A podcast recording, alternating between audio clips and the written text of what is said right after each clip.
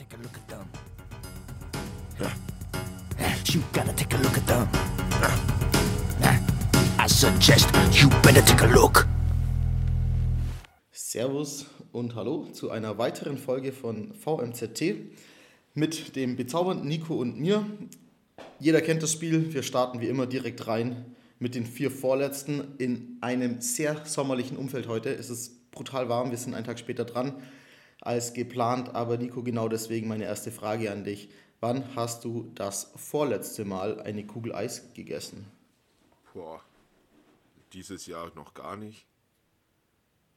Echt? Tatsächlich. Nee. Ich Okay. bin echt kein großer Eisesser so. Wenn da mal noch so am Stiel. Okay. Aber ich bin da immer so, ich, ich denke dann immer an die Zeiten zurück, als die Kugel noch 60 Cent oder 50 Cent gekostet hat. Und dann Okay. sehe ich immer die Kugel für 1,10 Euro, 1,20 und dann vergeht mir ganz ehrlich der Appetit. Ja, okay. Äh, Also fair irgendwann point. im Sommer letzten Jahres. Okay, okay. Ja, ich habe auch, ich esse sehr wenig Eis auch. Äh, ich habe dieses Jahr, weiß gar nicht, ob ich dieses Jahr schon Eis gegessen habe, aber ich glaube, dann sind wir beide auf einem sehr geringen Niveau. Aber lass mal eine Kugel Eis zusammen essen. Ähm, Okay, aber lass sie uns bitte teilen, weil, Und lass aber nur, wenn dann gleichzeitig von dieser Kugel ablecken. ja, und aus der Waffel. Mega. Und ach, lass einfach direkt rummachen. Das finde ich viel so. besser. Perfekt. Okay. Ähm, nächstes Vorletztes. Und zwar, wann hast du das vorletzte Mal Geld verliehen und es nicht zurückbekommen? Es kommt eigentlich gar nicht. Ich sag's halt davor dann immer schon, brauchst mir nicht zurückgeben. Okay. Und da geht's dann halt um Kleinbeträge. Also ich hätte jetzt gesagt, in meiner Meisterschule, dass ich da halt für so einen Kaffeeautomaten halt so Münzgeld gegeben habe oder so, also Okay. 50 Cent oder so. Ja, okay. Sehr gut. Ich frage aus äh, dem Hintergrund heraus, dass ich am Wochenende ähm, mit ein paar Leuten unterwegs war. Und ich finde es so angenehm, wenn man da mit den, mit den Leuten zusammen auf dem, dem gleichen Modus ist. So, okay, entweder verrechnen wir alles oder wir verrechnen gar nichts.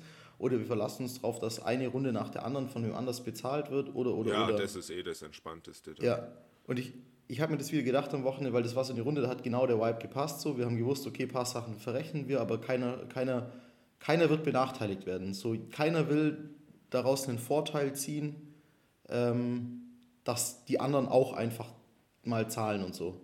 Das, das ist schön. Ja, und ich, das war, hat es so entspannt gemacht. Klar, das ist auch ein bisschen aus einer privilegierten Rolle heraus äh, argumentiert, aber das hat mir so gut gefallen und ich habe mir gedacht, boah, wie lästig das jetzt wäre, wenn ich jetzt da Leuten noch so wegen ein paar Euro hin oder her hinterherrennen würde, beziehungsweise würde es mich abfacken, wenn dann jemand auf noch 4 Euro besteht und ich mir denke, so, Digga, ich habe dir an dem Abend wahrscheinlich für 400 Euro Sachen ausgegeben. Aber das hat, darum fand ich das schön und habe mir gedacht, so, naja, vielleicht war es bei dir mal anders. Ähm, ich habe die Woche gestartet mit einem Besuch in unserem gemeinsamen Lieblingsrestaurant. Und dann wollte ich dich fragen, äh, wann warst du das vorletzte Mal bei Daut? Ähm, das vorletzte Mal war vor unserer Vereinsabschlussfahrt. Digga, so lang her. Ja, ich war ja drei Wochen dann allein im Urlaub Ach so, ja, stimmt auch. danach. Okay. Dann lass aber nächste Woche mal da wieder hingehen. Nächste Woche passt mir gut rein. Sehr gut. Wunderbar. Ich habe dich gerade auf eine sehr komplizierte Art und Weise gefragt, ob wir zusammen Döner essen gehen wollen. Ja, aber irgendwie süß. also Eis essen, Döner essen nächste Woche. Das läuft. Hauptsache Bumsen. Und das. Ähm, okay, last but not least. Äh, wann hast du das vorletzte Mal die Hörerentwicklung auf Spotify oder Apple Podcast und Co. gecheckt? Ich check das so am Tag ungefähr so 15 Mal oder so. Das ist so eine richtige Sucht von mir. Und sobald ich dann höre, dass wieder einer am Tag oder halt dazugekommen ist beim Hören, frage ich mich immer, welcher verdammte war das jetzt? Ja, stimmt. Wer, wer, wer bist du? Ähm, Nee, aber also allein heute glaube ich schon bestimmt sechsmal die App geöffnet. Okay, nice. Äh, Finde ich aber sehr sympathisch. Ich bin froh, dass ich da nicht drauf zugreifen kann, weil sonst würde ich das genauso machen. Es ist wirklich schlimm. Und ich bin beeindruckt davon, wie viele äh, Leute diesen Podcast hören und wie viel Resonanz wir darauf bekommen. Das habe ich dir noch gar nicht erzählt. Mir hat ein, ein Bekannter geschrieben, dass er eine Siebdruckmaschine hat. Und wenn wir unseren Merch mit so Siebdruck, heißt es Siebdruck? Sag ich gerade Quatsch? Heißt Ähm, ich ich glaube schon. Also Es gibt- Siebdruck glaub, ist das T-Shirt. verschiedene. ja, und Siebträger ist der Kaffee so. Ähm, und Eine Siebträgermaschine wäre aber auch was Feines. Auf jeden Fall hat er gesagt, wir können, wir können über, über, sein Sieb, äh, über seine Siebträgermaschine unseren Merch machen. nee. Ähm, Und der schmeckt. auf jeden Fall finde ich es richtig witzig, weil das ist so ein Typ, den, mit dem habe ich nicht so viel Kontakt. Ähm, und dann hat mir noch eine andere Freundin geschrieben, weil ich habe irgendwann mal in einer, in einer äh, irgendwann mal gesagt, so ja, ich bin halt öfter mittags alleine essen. Mit der habe ich jetzt äh, ein Mittagsdate ausgemacht, wo ich mich auch sehr drüber freue. Das ist toll. Das ist toll. Wo geht's denn hin? Oder Ham- bleibt es geheim? Äh, das haben wir, glaube ich, noch gar nicht ausgemacht, aber an der Stelle für alle künftigen Anfragen, ich mag es gern, wenn man mich zu sich nach Hause einlädt und dann einfach nach dem Essen ist für mich wichtig ein Schokokeks und auf jeden Fall so fünf bis acht Minuten lege ich mich gern hin auf die Couch. Kaffee ist jetzt im Sommer gar nicht so wichtig nach dem Essen, im Winter schon, aber einfach ein Schokokeks und fünf Minuten Couch, da am liebsten bei euch daheim, so finde ich das dann eigentlich ganz gut in meiner Mittagspause. Bist pflegeleicht, meinst du? Absolut, ich esse auch eigentlich alles, aber ich kritisiere halt auch, wenn es schlecht schmeckt. Aber das ist fair, das darf man machen. Auf jeden Fall. Ja, ja ähm, aber jetzt habe ich dich, jetzt habe ich, ich wollte eigentlich mit dem vorletzten herbeiprovozieren, dass du mir mehr Insights gibst, wie, wie eigentlich jetzt genau gerade so unsere äh, Zuhörerschaft sich zusammensetzt und wie viele es sind. Ähm, gib doch da mal, weil Ja, ich weiß es nicht. Können wir gerne mal ein bisschen öffentlich machen. Wir haben im Schnitt, äh, 1,4 Millionen Zuhörer. Nee, so sieht es nämlich aus. Nee, wir haben ähm, inzwischen schon über 650 Wiedergaben insgesamt auf unsere Folgen. Was Stark. ich sehr erstaunlich finde. Ähm, 67 Follower. Äh, wer noch nicht folgt, gerne reinfolgen, ist kostenlos. Freuen wir uns auch immer sehr drüber und ich vor allem, wenn ich sehe, dass die Zahl da wieder um eins nach oben klettert. Und genau im Schnitt dann jetzt über die letzten sieben Tage ähm, 75 Hörer. Das finde ich sehr, schön. gut. Ähm, ich kann auch gerne noch was dazu sagen zu der Aufteilung. Wir wurden in über zehn Ländern bereits gehört. Gut. Und an der Stelle möchte ich auch noch Moritz B. dafür danken. Der will uns jetzt auf dem asiatischen Markt groß machen. Da ist er gerade im Urlaub. Danke Bin ich sehr Moritz dankbar B. für. Es wäre ein großer Schritt für uns, den asiatischen Markt zu erschließen. Aber keine Sorge, wir bleiben natürlich deutschsprachig. Okay, ähm, Ähm, dann würde ich gern gleich noch, wenn wir bei der App sind, überleiten. Da gab es bei der letzten Folge nämlich eine Abstimmung. Und zwar zum Thema, ähm, was verkaufte der Pfänder in Neuses, dort wo heute der Spielplatz zu finden ist. Und da haben wir 15% haben gesagt, es sind- waren Süßwaren, gottlos. 30% Spielwaren und 50% Schreibwaren tatsächlich. Digga, wa- was ist das für ein ungebildetes Publikum? Vielleicht einfach ein paar Jahre zu jung. Ich bin mir aber ganz sicher, dass es in unserer Zuhörerschaft auch Leute gibt, ähm, die die Frage zielsicher haben beantworten können. Und den haben wir gefunden. Der Mann hat sich gemeldet bei uns tatsächlich. Okay. Und ich würde das einfach mal zur Auflösung vorlesen, weil das ein, ein sehr, sehr netter und auch ein Text mit Emotionen drin ist. Okay. Ähm, also der Ganze hat uns über die unsere neue E-Mail-Adresse erreicht. Wie heißt die gleich nochmal? Das ist die Kontakt. gmail.com Adresse, aber ich pack's nochmal in die Beschreibung rein. Okay. Wer, was, was, was hat er geschrieben? Lese es mir bitte vor, ich kenne es selber Genau. tatsächlich noch nicht. Er, er hat uns geschrieben, Moin VMZT-Crew. Danke für den Gruß. Ich fühle mich gern als Zeitzeuge angesprochen beim Thema Pfänderspielplatz. Habe im dortigen Spielwarenfachgeschäft, geführt von der netten Frau Hartmann, deren Tochter Julia mein Jahrgang ist und ich seit der Grundschule kenne, oft mein letztes Taschengeld gelassen. Für dies und das meistens zum leider Schluss des Geschäfts für Revell Modellbauzeugs. Da hatten wir zwischen der dritten und sechsten Klasse einen eigenen kleinen elitären Club mit Grundschulfreunden.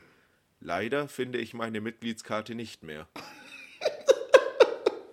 Lieber Michael K., ich danke dir für diese Berichterstattung. Das klingt nach einer guten Kindheit. Na, das ist ja geborgen und aufgehoben. Als man damals noch das Geld für, für Modellbau ausgegeben hat und nicht für Drogen. An der Stelle möchte ich niemanden... Ja. Fortnite-Skins. Oh Gott. Nee, aber es ist sehr sympathisch. Jetzt können sich viele Leute ausrechnen, wie alt der Einsender des Texts war, wenn sie einfach ganz kurz nochmal schnell nachschauen, wann Frau Hartmann äh, ihre erste Tochter bekommen hat. Dann kann man das auch rausfinden, ähm, wann das war. Ja, aber sehr schön, sehr sympathisch. Äh, ich habe selber auch noch Spielwaren gekauft, ich weiß das noch. Das war so, da unten, da gab es so einen, in der Mitte standen so, so äh, Aufsitz-Tret-Bulldogs. Weißt du, was ich meine? Ja, weißt du, was Ja, ich ja. meine? Ich Und die, ja, Alter, ich hab's Treppe runter, die standen unten im Keller. So, und dann waren da unten diese, das war mega. Da habe ich, das war ziemlich nice. Aber danke für die Auflösung. Ähm, ist ja auch, also wer das nicht weiß, ja, der ist wahrscheinlich einfach nur nicht über 30 oder so, aber äh, trotzdem sehr, sehr schöner Text. Ähm, haben wir noch was anderes aus alten Folgen aufzulösen? Ich bin gerade nicht up to date, ich glaube Ähm, eigentlich nicht. Wir oder? hatten noch mal eine Frage unter Oh der ja. letzten Folge. Äh, Okay. Wieder von dem Nutzer Longdong. Der scheint unser Rat wichtig zu sein. okay. Äh, er hat gefragt, eure Empfindung zu Level 15 in Clash Royale Evolution Cards unnötig oder bringen neue Spieldynamiken ins Spiel? Da würde ich jetzt ehrlich gesagt die Frage ein bisschen an dich übergeben, weil ich da ganz schwach aufgestellt bin. Also Ähm, ich bin da, muss mich da auch ein bisschen zurücknehmen. Experte bin ich da jetzt nicht. Ähm, bin noch in der, in der zweiten Liga noch nicht ganz in den E-Sport-Bereich hochgekommen. Für mich sind es auf jeden Fall neue Spieldynamiken, die hinzukommen und das schadet dem Spiel nicht. Gerade weil das Top-Level gerade so aktuell wirklich hoch angesetzt ist und von, von einzelnen Spielern dominiert wird, finde ich eine neue Spieldynamik, gerade im Profibereich, sehr klug. Äh, aber gerne auch an, an äh, alle Zuhörer, vielleicht könntet ihr irgendeine eine Therapiemaßnahme vorschlagen, mit der Long Dong an, aufhört, die weirdesten Fragen zu stellen und anfängt, sich normale Hobbys zu suchen. Da wären wir, glaube ich, alle dran interessiert, wer auch immer Long Dong ist. Äh, es ist nichts Schlimmes, sich Hilfe zu suchen. Das ist kein Problem. Das ist ganz normal. So, dann hätte man die Vergangenheit aufgearbeitet, Nico. Willkommen in der Gegenwart. Oh ja. Oh ja. Äh, wir haben uns lange nicht gehört, wir sind heute einen Tag später dran. Bei mir war die Woche ziemlich voll. Wie war deine Woche bisher? Ähm, recht, recht anstrengend. Ich hatte jetzt nach meinem langen Urlaub, ging die Schule jetzt wieder los Okay. mit neuen Fächern und auch sportlich die Woche sehr aktiv gewesen, bis jetzt schon. Ja, aber ansonsten, mir, mir geht's gut. Mit meiner Allergie ist wieder echt deutlich besser geworden. Sehr gut. Das freut mich sehr. Das freut mich sehr. Ja. Und bei dir? Du hast ja noch einen, einen Radtrip gemacht Ja, der, letztes Wochenende. der war Ein paar sehr schön. Kilometer zurückgelegt. Korrekt, wir sind nach Venedig geradelt. Ähm, Donnerstag, Freitag und halben Samstag. Äh, war, war sportlich gesehen schon anspruchsvoll. Also es war, ähm, ich würde sagen, es war so in, am oberen Bereich des mittleren Drittels meiner Leistungsfähigkeit. Nee, Spaß, ich bin fast gestorben. Präzise Aussage. Äh, wir sind, am, wir sind am, am Donnerstag in München in der Früh los äh, und dann bis nach ungefähr Sterzing. Das waren so 195 Kilometer, aber halt über den Brenner drüber, sau viel Höhenmeter. Und dann am zweiten Tag so 200, knappe 230 von äh, Sterzing, Sterzing nach äh, Balsano del Grappa oder El Grappo. Das war echt hart, also das war sehr lang und da war, glaube ich, auch der steilste Anstieg dabei, den ich je in meinem Leben gefahren bin. So nach 110 Kilometern in der prallen Mittagssonne, da war ich echt, da habe ich, da habe ich richtig kämpfen müssen. Aber wir haben uns dann da am Abend in Bassano das Leben ganz gut gehen lassen und haben da wirklich in einer ganz geilen, ganz geilen Kneipe oder Bar oder wie auch immer äh, den Abend verbracht. Das war ganz chillig. Das war so eine schmale Altstadtgasse und da war quasi wie eine Bar, aber die war rechts und links von der Straße. Das heißt, du konntest quasi auf beiden Seiten Getränke bestellen und so weiter. Es war so eine schmale Gasse und es standen halt alle in der Gasse drin. Das war ziemlich nice. Ähm, und dann mit durchaus leichten Einschränkungen sind wir dann äh, am, am Samstag nach Venedig oder nach Mestre noch geradelt, aber das war nur noch der Chaos, das waren noch zwei Stunden oder so. Ähm, und dann waren wir in, in quasi geduscht, Sachen ab, äh, angezogen oder halt normale Sachen angezogen, so dieses gleiche Outfit zum dritten Tag in Folge. Und dann sind wir noch mit dem äh, Bus und dann äh, Fähre oder so nach Venedig an den Markusplatz. Und ich muss sagen, das hat sich für mich gar nicht gelohnt. Das war natürlich auch dumm, an dem letzten Wochenende Pfingstferien da hinzufahren und so. Ich bin, äh, man kann ja mal sagen, ich stehe nicht im Stau, ich bin der Stau. Und ja, genau, ich bin das Touristenproblem gewesen, so, ja, korrekt. Aber ehrlich, hat mir gar nichts gegeben. Ich fand, das war mit das unattraktivste und unschönste auf der ganzen Reise. Aber ja, halt auch respektlos von den anderen Touristen, wenn du da so eine, so eine Ja, Strecke auf dich nimmst safe. und machen es da keinen Platz. Safe, voll. Und dann am Sonntag richtig geil mit so einem äh, Transfer, weil wir konnten im Zug keine Fahrradtickets mehr buchen. Darum haben wir so einen, so einen Shuttle-Transfer gebucht. Ähm, zurückgefahren über Villach, also nicht über den Brenner. So, okay, passt. Richtig geil verkatert, Beine komplett zu und dann einfach, wir sind da früh um sieben losgefahren ungefähr, abends um 19 Uhr ungefähr angekommen, zwölf Stunden, geil, nur im Stau gestanden, Tauernautobahn, das war richtig, das war schon ein bisschen wack, also beim nächsten Mal würde ich dann empfehlen, eine Rundreise zu machen, wo man am Ende auch wieder da rauskommt, wo man hin will, hat man einfach einen Tag mehr davon. Aber war sehr geil, hat sehr viel Spaß gemacht, kann ich auch jedem nur empfehlen und das Fahrradfahren macht auch Spaß, das macht mehr Spaß, als dass es weh tut tatsächlich. Und eine Frage hätte ich noch dazu. Ja. Stehen dann demnächst schon weitere Fahrradtouren an, die geplant sind? Ja, Noch weitere oder? Ja, ganz viele, ganz viele. Äh, nächstes Wochenende kleine Freizeit-Familienrundfahrt, so die ist aber unrelevant. Und das große Saisonziel ist dieses Jahr noch, das ist auch total dumm, da werde ich auch nur aufs Maul bekommen, ähm, in Kroatien. Ein 300 Kilometer Radrennen mit 6.500 Höhenmeter. Ist, Istria 300. Man kann aber auch eine kürzere Strecke fahren, aber da bin ich schon angemeldet. Äh, Wann, wann ist das zeitmäßig? boah, ich glaube, 7. Oktober. Kann sich, man kann sich nicht mehr Okay. anmelden, aber man kann trotzdem mitfahren und einfach mal wirklich Radsport hautnah erleben. Und dann so Fettklipse wie mich am Fahrradfahren beobachten. Aber bis dahin, ich bin richtig motiviert, ich habe richtig Bock jetzt, ich bin richtig angefixt. Ich will ein bisschen fitter werden, ich will äh, ein bisschen meine, meine Pulskontrolle hinkriegen, weil ich habe gemerkt, dass meine Beine nicht das Problem sind, sondern mein Puls dann eigentlich mich, äh, mich zerstört. Aber da habe ich ja nur einen ganzen Sommer lang Zeit und von daher easy peasy. Ja, aber was ich krass fand, das finde ich immer beim Fahrradfahren krass, ist, äh, wie krass viel Energie man dabei verbraucht. Es ist Das wirklich. denkt man so gar nicht. Also für mich ist immer so, so Joggen die höchste Disziplin, so wo man am meisten verbrennt. Dann kommt so Schwimmen Ja. und dann irgendwo ganz unten so Fahrradfahren. Boah, Aber das ist natürlich das, klar, wenn, wenn du da sagst, mit, mit den Höhenmetern und die Strecke, dann das ist natürlich. ich würde sagen, so 8000 Kalorien nur durch die Aktivität plus Grundverbrauch äh, pro Tag. Und es ist schon, man muss schon geisteskrank viel essen. So, und auch so diszipliniert essen. Das heißt einfach nach immer Riegel rein, Riegel rein und äh, auch dann so halt Kohlenhydrat, Flüssigkeit trinken und vor vor allem, wenn man so schwitzt, Elektrolytwasser und so. Und da muss man echt, oder ich zumindest muss da mir echt quasi wie einen Timer stellen, dass ich das nicht vergesse, dass ich nicht auf diesen sogenannten Hungerast fahre und nichts mehr geht. Aber ja, okay. Nico, was hast du jetzt noch in der Schule? Was machst du da jetzt eigentlich noch? Ich dachte, du bist fertig mit deinem Meister.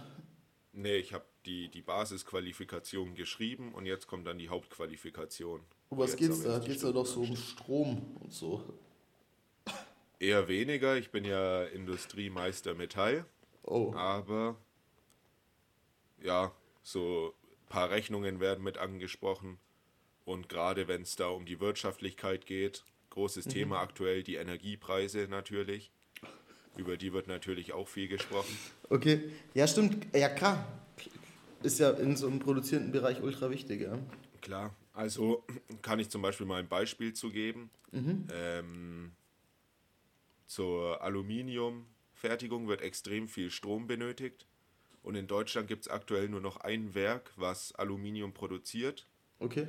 Und da ist es inzwischen so, die brauchen oder die zahlen für eine Tonne Aluminium, um das zu fertigen, sind die Kosten für Strom so hoch, wie der Preis für eine Tonne auf dem Weltmarkt ist. Fertig.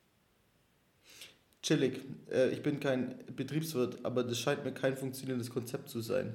Nee, tatsächlich eher schwierig. Krass. Ja, und das ist viele Unternehmen, die kalkulieren jetzt dann schon mit, mit bis zu einem Euro für die Kilowattstunde Strom in Zukunft. Und es ist natürlich problematisch für die deutschen Unternehmen. Ja. Ähm, Aber natürlich auch für den Privathaushalt. Aber da mö- möchte ich kurz eine kleine Geschichte erzählen. Ich möchte nicht in dieser äh, deutsche Nörgler-Modus reinfallen.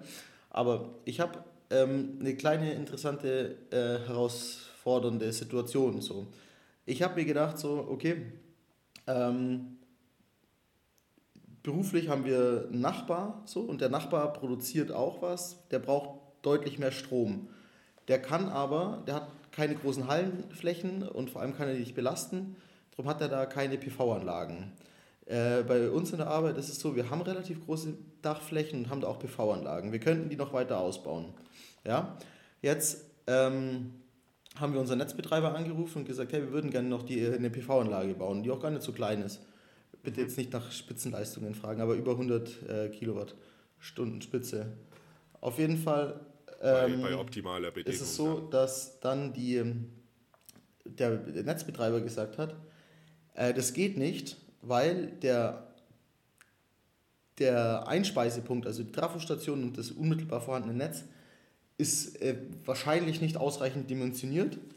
Ähm, lieber Kunde, du könntest aber auf eigene Kosten den Netzausbau plus den Ausbau der Trafostation ähm, übernehmen und dann könntest du es einspeisen. Das macht natürlich das Ganze wirtschaftlich total kaputt. So, dann funktioniert es nicht. Und bei, bei allem Idealismus, äh, wenn das einfach nicht wirtschaftlich funktioniert, dann ist es halt schwierig für so ein Unternehmen, das nur aus Idealismus umzusetzen. So. Aber zugleich schlägt mir quasi der, der Stromversorger vor, wie der Netzbetreiber zu werden, dass ich mich hier um die ganze, den ganzen Infrastrukturbums von ihm kümmern muss. So, das, ist, das findet er okay. Aber wenn ich sage, naja, ich, dann, ich kümmere mich dann einfach um, den, um das Netz sozusagen und lege eine direkte Leitung zu meinem Nachbar, der ja Stromverbraucher ist, Ja, und man kann das ja inzwischen relativ intelligent steuern, dass man sagt, wir produzieren nur so viel Strom über die Anlagen, ähm, wie wir dann auch maximal verbrauchen können, dass ich nur den Strom, ähm, dass ich quasi ein fixes Einspeiskontingent habe, dass der Netzbetreiber zusagt, was er sagt, das überlastet sein Netz nicht. Dann speise ich was direkt bei meinem Nachbar in die Produktionsanlage ein. Der hat dann einen günstigeren Preis, als den er hat, den er am Strommarkt sonst kriegt. Ich habe aber trotzdem eine bessere Vergütung bei meinem Nachbar, als das, was ich über die also Einspeisung Eine, eine Win-Win-Situation. ja, aber das wiederum ist verboten. Ich darf nicht direkt den Strom zu meinem Nachbar bringen, sondern ich muss den Strom zu meinem Nachbar über das öffentliche Netz bringen. Und aber er das, muss dann für den Preis vom öffentlichen Netz das Ganze kaufen. ja, und das darf ich aber nicht zu meinem Nachbar bringen, weil der Netzbetreiber nicht weiß, ob sein Netz ausreichend groß dimensioniert ist, dass es das aushält, dass es von mir zu meinem Nachbar geht. Aber das ist ja Quatsch, weil mein Nachbar bezieht den Strom ja sowieso. Das heißt, die Netzleistung ist ja, wird ja abgerufen. Es kommt nur über einen Ja. zweiten Einspeisepunkt rein. Und über den Haupteinspeisepunkt in, das, in dieses lokale Netz von dem Gewerbegebiet hier wird dann halt weniger eingespeist. Und da habe ich mir gedacht, so, Digga, das ist so ein Bürokratiegefick. Ja? Das ist, der kann da wahrscheinlich nicht mal so viel dafür, weil das ist viel gesetzliche Regelung, das weiß ich auch und und und. Aber so kommen wir halt nicht weiter. Wenn wir halt nicht in so Smart Grids und äh, so Nearshore Energy Lösungen und so weiter, wenn wir da nichts machen, dann können wir es dann können wir es gerade vergessen. So, können die mich wieder stundenlang drüber aufregen. So, wollte ich allen mitteilen. Ja. Danke. ich denke, jeder daheim kann, kann deinen, deinen Stress mitfühlen. Ja. Ähm, Aber es, wir haben ja auch keine Alternativen, wenn man sieht, wie gefährlich Atomkraft ist. Jetzt kommt übrigens der, die dümmste Bridge aller Zeiten. Letzte Woche ist in Gundremmingen jemandem Fass auf die Hand gefallen, der hat sich schwer verletzt. Da sieht man mal, Oh, wie gefährlich Atomkraft Nee, das war dumm. Was aber zu Atomkraftwerken könnte ich zum Beispiel noch ein bisschen was sagen. ja, gerne. Wir hatten ja bis, bis vor kurzem noch sechs Atomkraftwerke laufen in Deutschland. Die haben uns ähm, 60 Terawattstunden Strom geliefert. Die wurden ja jetzt abgeschaltet und wurden durch, durch äh, Braunkohle, Öl, Gas Biogas und so weiter. wird Ja, hoffentlich noch ein paar. Erneuerbare mehr, ja. Ja, aktuell sind wir, also bitte jetzt nicht auf die Zahlen von mir festlegen, das ist gerade nur aus dem Kopf, soweit ich mich daran erinnere. Ähm, das letzte Mal, als ich geschaut habe beim Statistischen Bundesamt, waren es 44% erneuerbare Energien, wo wir unseren Strom gerade herbeziehen. Was ich eigentlich ganz gut finde. Das klingt gut. Ja, aber es stand halt so als Zahl dran. Ich weiß jetzt nicht, ob das halt Durchschnittswert, Peakwert ist. Ja. Das Problem bei den erneuerbaren Energien ist ja jetzt, also gerade Wind und Sonne, es ist ja schwer kontrollierbar. Du Ja. kannst ja die, die Windkraftanlagen, du brauchst ja mindestens Wind von 4 Meter die Sekunde. Und ich glaube, ab 22 Meter die Sekunde musst du die wieder abschalten, weil ansonsten was kaputt geht. Krass, das weiß ich nicht genau. Das weiß ich nicht genau. Ich habe nur neulich mitbekommen, dass irgendwo ähm, das erste oder ein Testturm gebaut wurde mit 300 Metern Höhe äh, für so Höhenwinde. Und dass man einfach ja jetzt mehr Messdaten sammelt, ähm, um dann da die Höhenwinde besser äh, auszunutzen.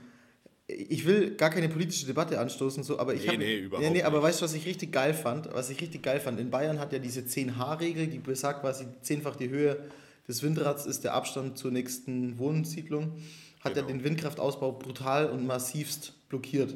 Und dann hat sich der Hubert Aiwanger, ohne den weiter jetzt werten zu wollen, so, hat dann eiskalt gesagt, äh, als, das dann, als man das ein bisschen gelockert hat, kein Bundesland hat im letzten Jahr so viel Windkrafträder genehmigt wie Bayern und hat sich damit quasi abgefeiert.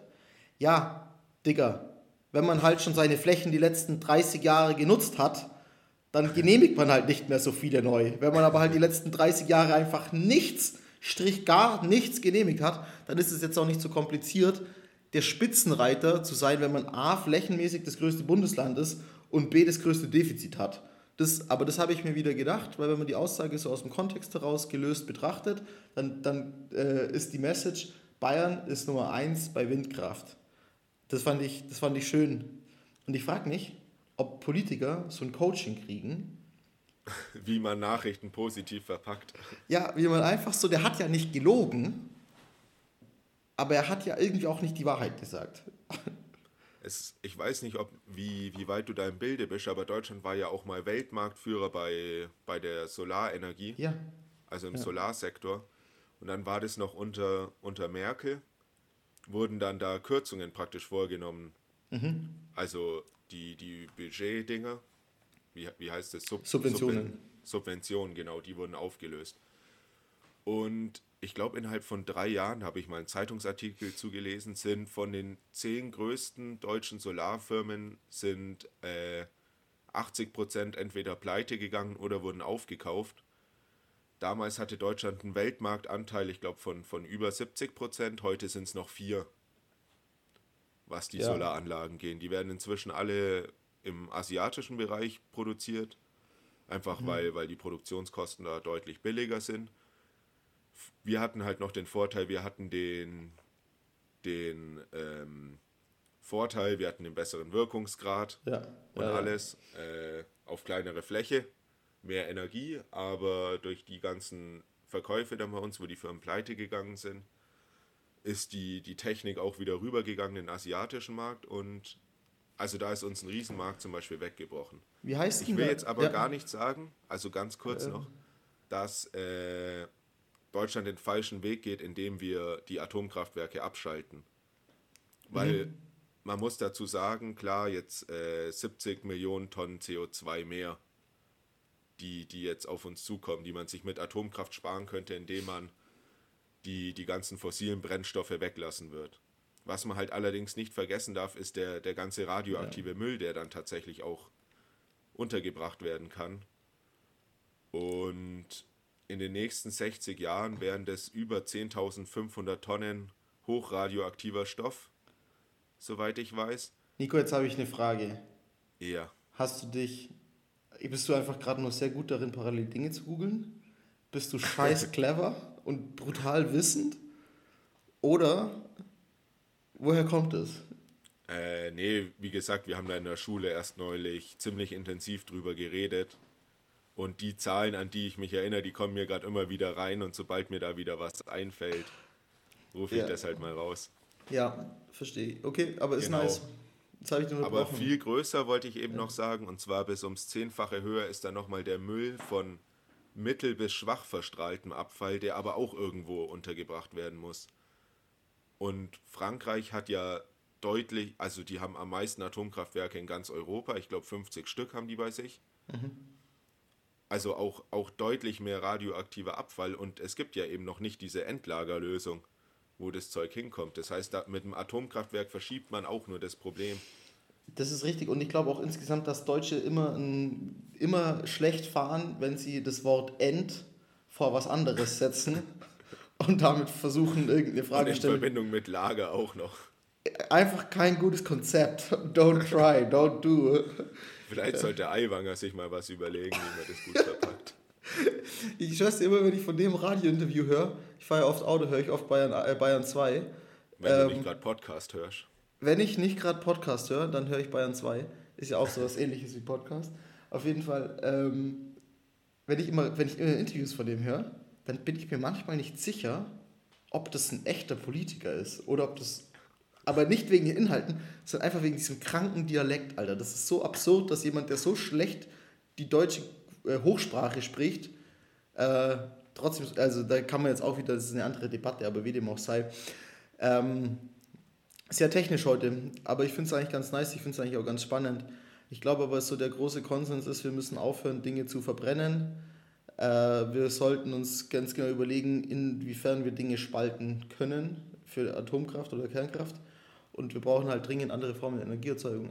Ich möchte aber noch, ich bin ähm, so, es gibt ja dieses Buzzword Technologieoffenheit. So die, wir lösen alle unsere Probleme mit Technologie. Ja und nein. Ich finde zum Beispiel so diese Debatte über E-Fuels. So, ja, wir verbrennen halt trotzdem. Wir stellen es nur anders her. Wir rechnen uns da irgendwas schön, was man in der theoretischen Welt kann man sagen, ja, das ist klimaneutral, aber in der praktischen Welt ist es sau aufwendig, das herzustellen. Wir haben keine Kapazitäten, das klimaneutral zu tun und wir haben, werden niemals ansatzweise den Bedarf daran decken. Ähm, Ja, weil der Bedarf Ja. halt auch einfach von Jahr zu Jahr weiter ansteigt. Also ja, auch gerade sowas wie Wasserstoff oder so, das wird ja auch, das, das wächst ja auch nicht an Bäumen und auch nicht nach. Da brauchst du ja, musst, ja, musst du ja auch erstmal Unmengen Energie reinstecken, um Wasserstoff Genau. zu erzeugen. Und Da muss man ja den Wasserstoff irgendwie verflüssigen, verflüssigt halten, weil Und gasförmig bringt der dir nicht viel.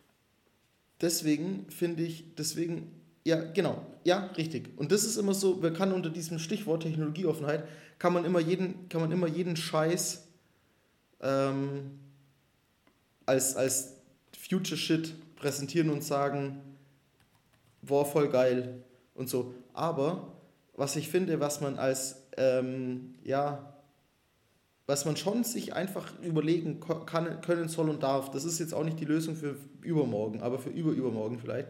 Und das ist dann im entferntesten schon äh, Kernkraft oder Atomkraft. Aber dass man A, Fusion als sehr schwierige Technologie, aber diese, diese ähm, SMRs, diese kleine modularen Reaktoren, die dann auch teilweise andere Funktionsweisen haben, die auch in der Strahlenbelastung vollkommen anders äh, ge gewichtet sind und die auch mit anderen Technologien einfach dieses Thema ähm, dieses größten atomaren Unfalls ausschließen können. So. Und da finde ich schon, dass, dass es falsch wäre, so eine wissenschaftliche Entwicklung oder eine wissenschaftliche Forschung in solche Themenbereiche abzuschließen. Und ich glaube, dass man da schon Atomkraft nicht pauschal über einen Kamm scheren kann. Und dass es nicht Nee, weiter so heißt, nicht. aber dass man da auch ein bisschen, ja, Ähm, da gibt es ja gerade noch Forschung, Forschungen weiter zur Atomkraft.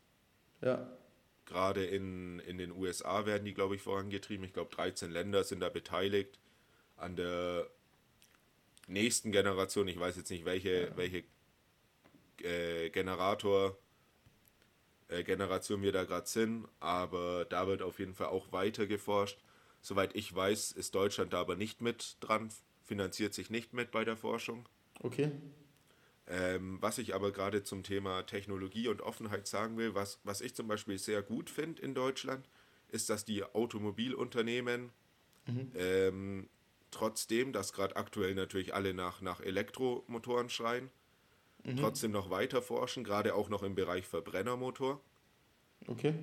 Und auch im Bereich eben Wasserstoff und des Ganzen. Also, dass man da einfach sich nicht auf diesen einen Weg fixiert, wie jetzt Tesla zum Beispiel, die ja wirklich nur auf, auf Elektro eingestellt sind, sondern gerade die Firmen wie BMW, die, die sind ja aktuell, forschen die an Elektro, an den Verbrennern immer noch weiter und produzieren die ja auch noch weiter, bis wirklich das Verbotsstopp ist.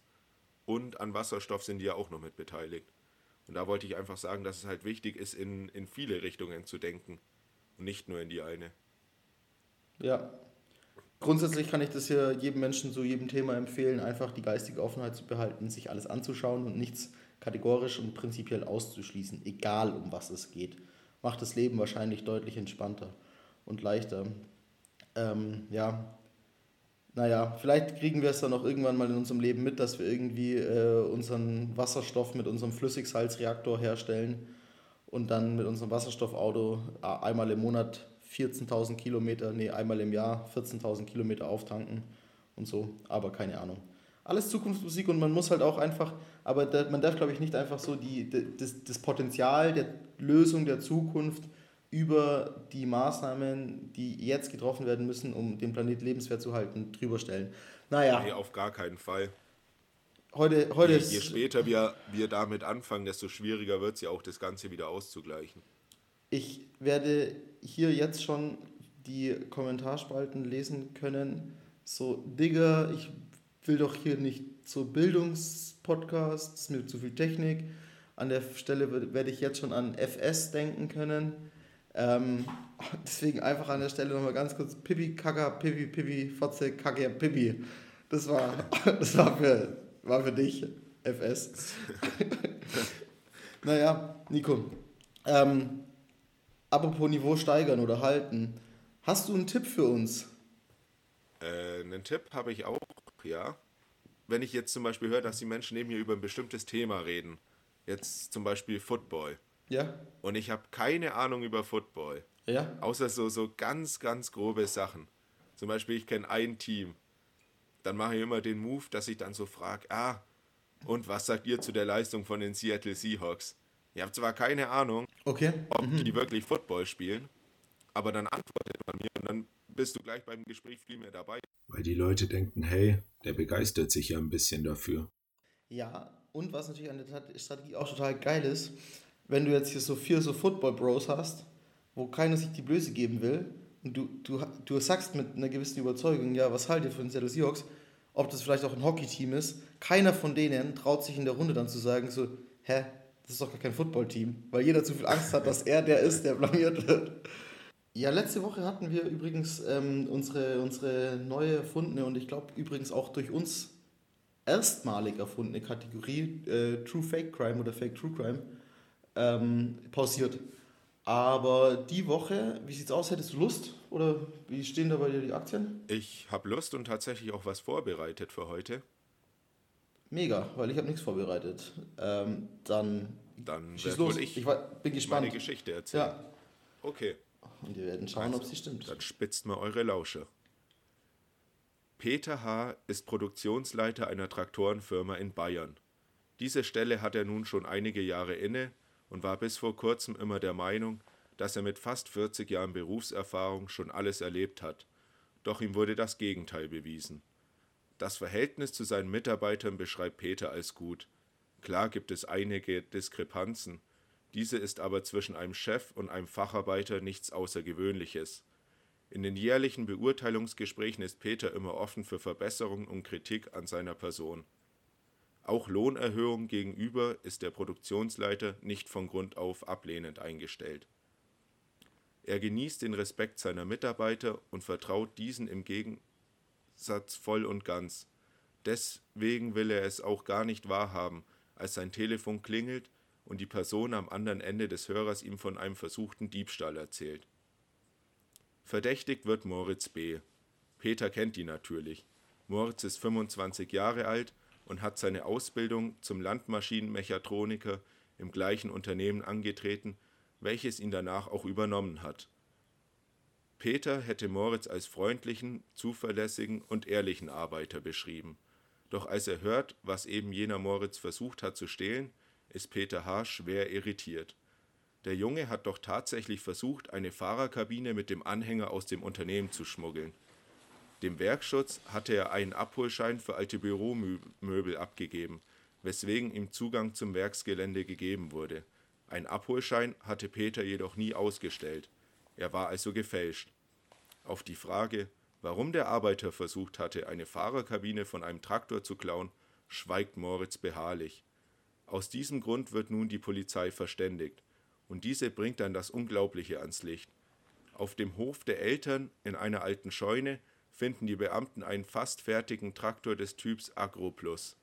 Die Teile, so unglaublich es klingt, hat der Jungfacharbeiter die letzten drei Jahre immer wieder Teile aus dem Unternehmen geklaut. Wie das nicht auffallen konnte, ist dem Beamten der Polizei ein Rätsel. So etwas muss doch auffallen, oder?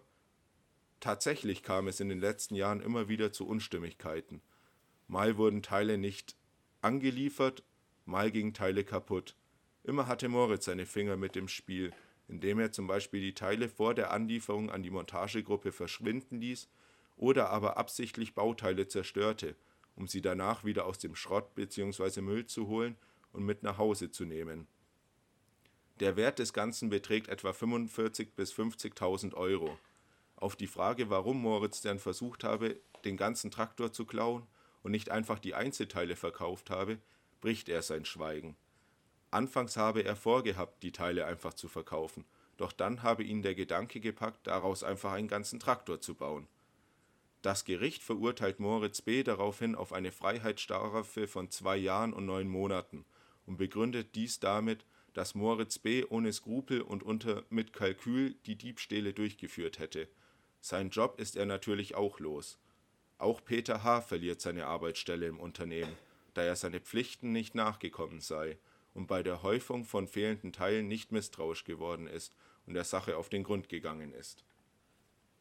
Ja, das wäre meine True or Fake Crime Geschichte. Also, ich, ich, ich kann es dir nicht sagen. Ich habe aber mal eine Legende gehört von dem Evo-Bus. Bus. Evo-Bus äh, ist ein Unternehmen aus Ulm, die Busse herstellen. Und da gibt es die Legende, dass auch mal Mitarbeiter den ganzen Bus in Einzelteilen geklaut haben. Andersrum wäre es natürlich einfach nur kackend dreist und das von Evo-Bus ist auch nur eine scheiß Legende. Ja. Ähm, von daher Aber jede Legende hat ja den Kern irgendwo in der Wahrheit, vielleicht. Ja, es gibt auch die Legende, dass Marcel S. letztes Wochenende sich nicht übergeben hat. Das ist auch absolute Legende. Er gibt keinen Funken Wahrheit an der Geschichte. Vielleicht meldet sich ein Zeitzeuge bei uns. Gibt es einen Zeitzeuge von letzten Samstag? Bitte. Meldet euch. Der besagte Marcel S. sucht nach wie vor nach Erinnerungen, falls jemand welche hat. Gerne teilen. Okay, naja, hoffentlich nimmt uns das nicht krumm. Ähm, aber was ich sehr schön finde, egal ob True oder Fake Crime, es gibt keine Personenschaden. Das finde ich immer toll. Ich bin sehr harmoniebedürftig. Diese Geschichte befriedigt mein Harmoniebedürfnis. Das finde ich gut. Das finde ich gut. Sehr gut. Ähm, Auflösung wie immer nächste Woche, Auflösung erfolgt da nächste Woche, genau.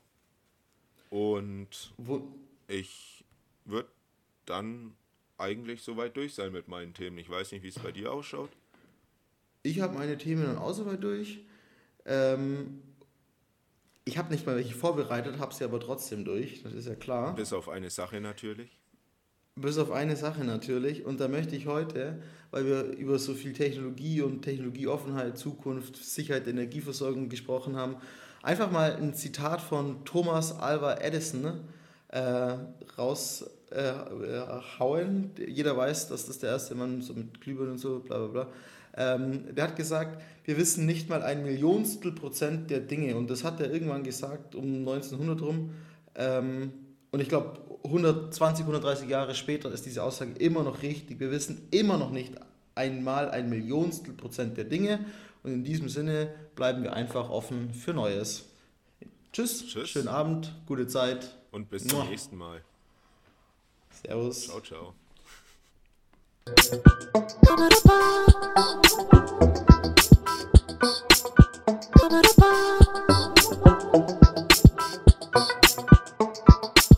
Fried fish in this bitch, we ain't going down. Pour a lot of remoulade, make a motherfucker drown. Fried fish in this bitch, we ain't going down. Pour a lot of remoulade, make a motherfucker drown. Fried fish in this bitch, in this bitch, ayy. Fried fish in this bitch, in